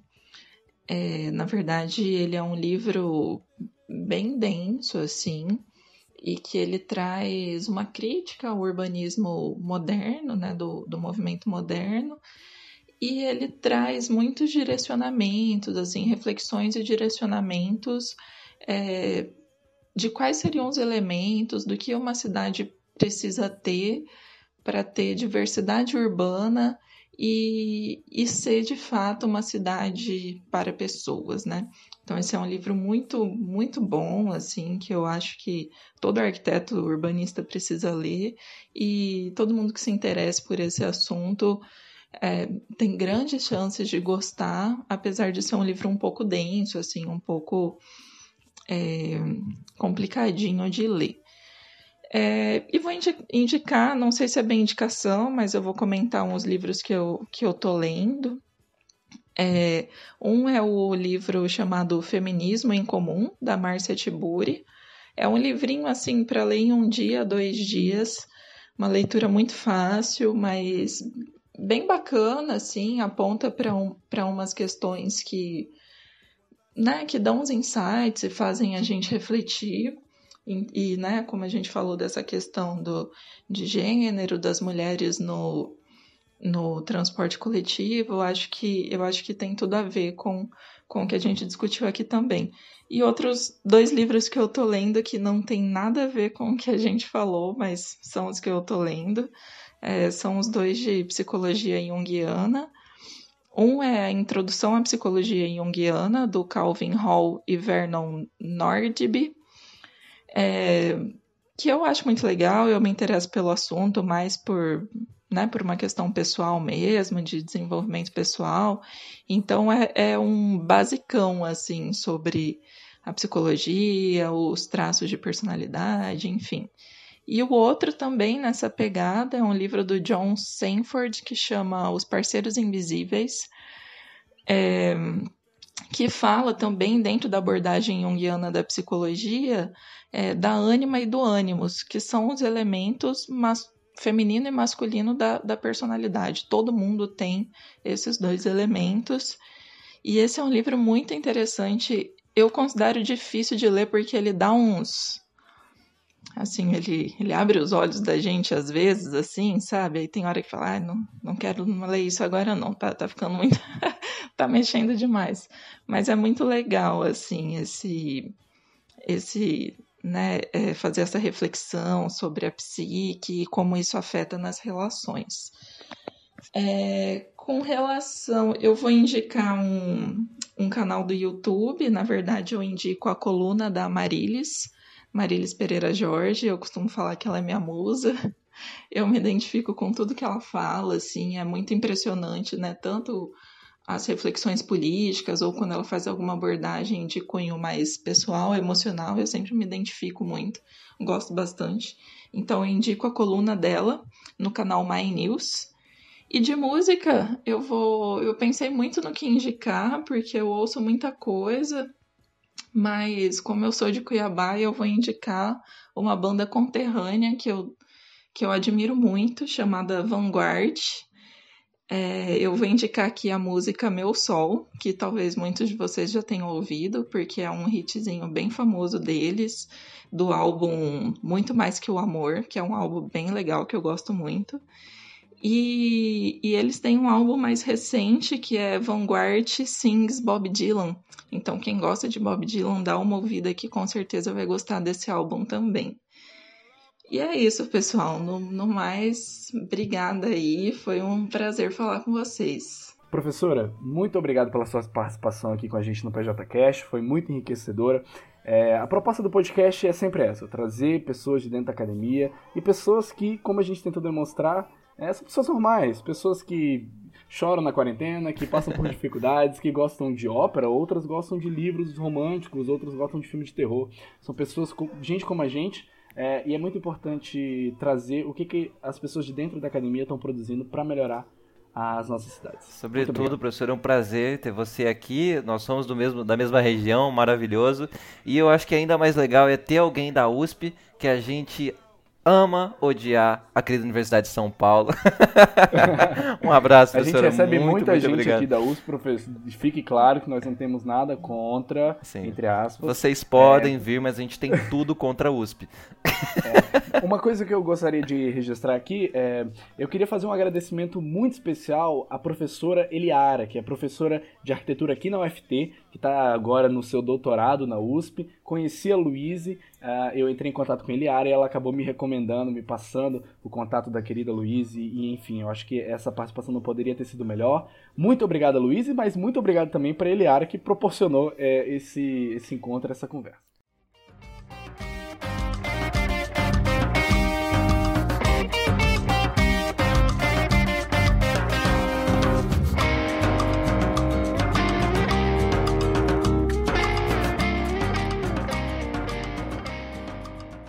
Então é isso, meus queridos amigos. A gente se encaminha pro final. Programa que a gente termina aqui querendo falar mais coisa, pensando se a gente falou demais. Faltou muita coisa, sem dúvidas.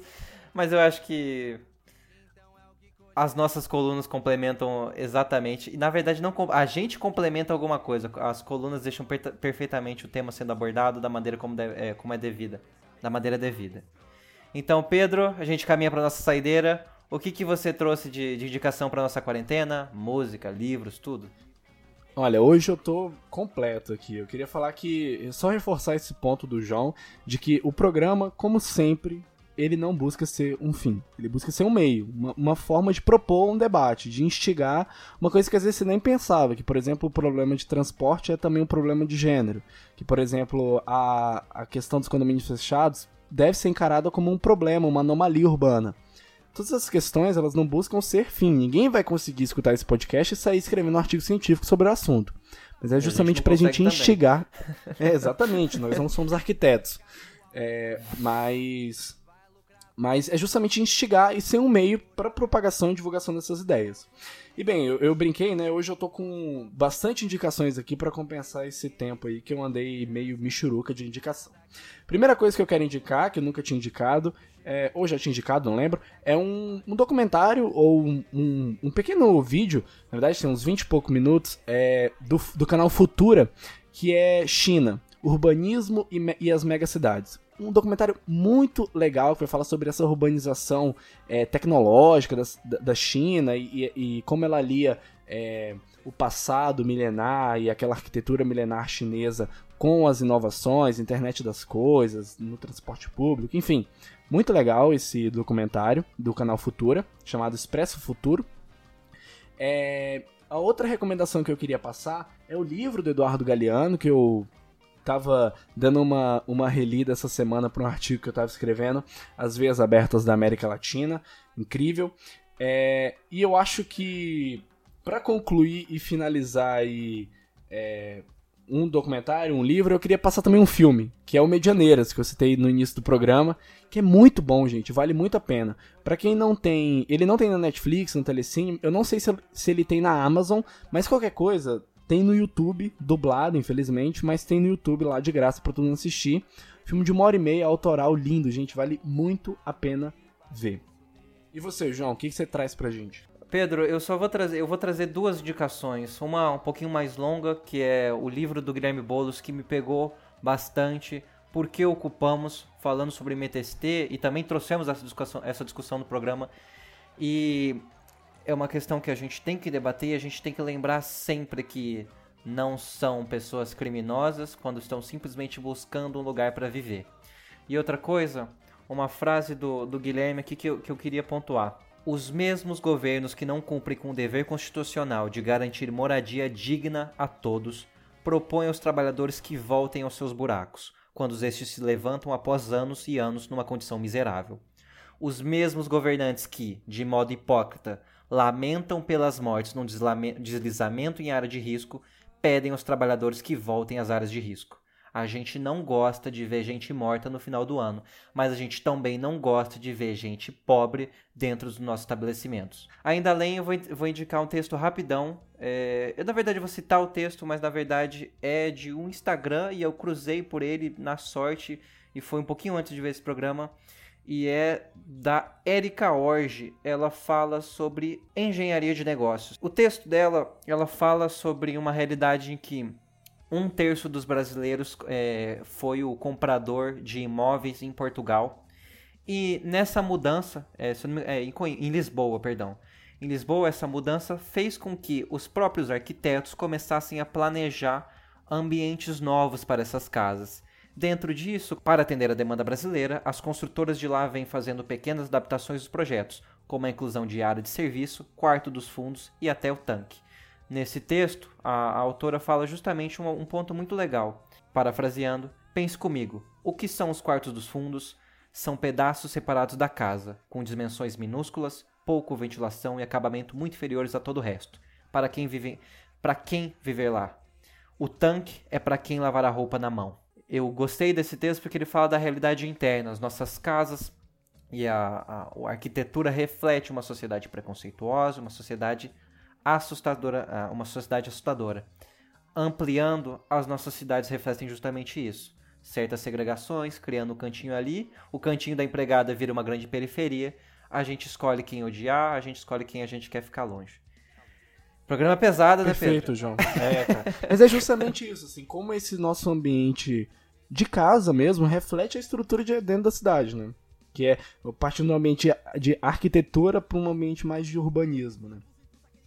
É, eu queria só destacar aqui um comentário que a gente recebeu essa semana do Arthur, que faz cinema lá na Universidade Federal Fluminense, que em relação ao programa passado, que foi sobre cinema no Brasil, é, teceu diversos elogios. Arthur, uma pessoa queridíssima, e deu diversas sugestões. E se você quiser ser é, uma pessoa assim como o Arthur ser citada aqui no programa, é, mande mensagem pra gente no Instagram, que tá no início desse programa, que é o arroba PJCast, ou nas nossas redes sociais pessoais, que é arroba P underline Almeida underline e João Vasques underline no Instagram e J Vasques underline no Twitter. A gente falou no começo do programa, mas agora no final é sempre importante lembrar Instagram do PJCast, tem um pouco de conteúdo extra. Esse conteúdo extra que tem, tem nos dado muito orgulho, tem muita coisa legal lá fora, que às vezes não cabe aqui no programa porque fica um pouquinho distante do tema e a gente joga lá e fica perfeito. Sim, ou porque para tentar deixar os programas um pouco menores, né, mais fáceis Nossa, de serem ouvidos.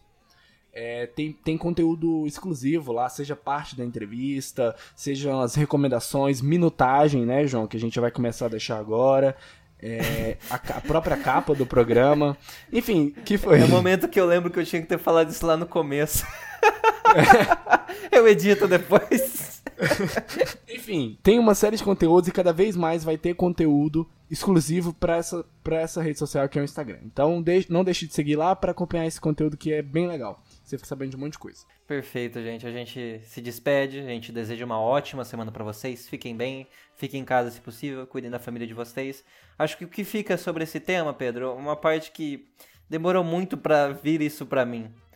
A gente faz parte da cidade, cara. Essa frase é boba, mas a gente, a gente às vezes esquece disso. A gente vive nesse meio, a gente pode alterar esse meio e esse meio nos afeta, nos afeta a gente tem que pensar jeitos melhores de planejar uma realidade menos violenta, seja na violência em si, seja nas outras mil violências que a gente é atingido todos os dias. Exatamente, perfeito, João. Acho que você concluiu de uma maneira maestral. E é isso, gente. Tenham uma ótima semana. Aproveitem, degustem esse podcast como ele for mais conveniente e usem o tempo. É, seja escutando esse podcast lavando a louça, lavando a casa, jogando algum joguinho de telefone, fazendo qualquer coisa.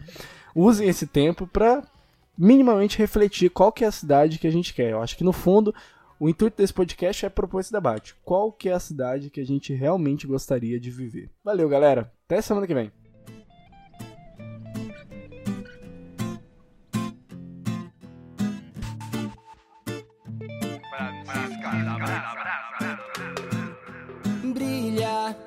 Estrada, coração, farol de milha. Toda mano a mano, mini mina. Segue na batida do amor. Ima, força aqui atrás, joga pra cima. Rompe os bons costumes da família. Explode o sentimento sem pudor. No meu coração bate uma canção que é pra me libertar. Essa é a visão que vem pra convidar, não pra convencer a quem quiser bailar. En mi corazón late una canción que suena libertad. Es nuestra visión que viene a invitar, no pa convencer a quien quiere bailar.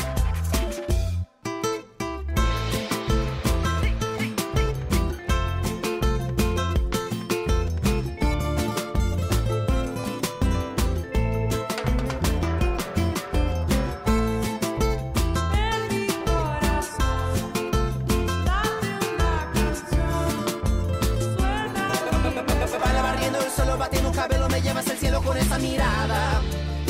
A esa mirada, caliente y sudada, que me deja loco, tan lleno de amor.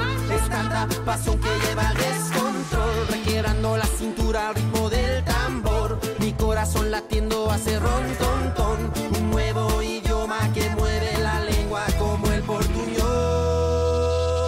No meu coração bate uma canção que é pra me libertar. Essa é a visão que vem pra convidar, não pra convencer a quem quiser bailar. En mi corazón late una canción que suena a libertad. Es nuestra visión que viene a invitar, no pa convencer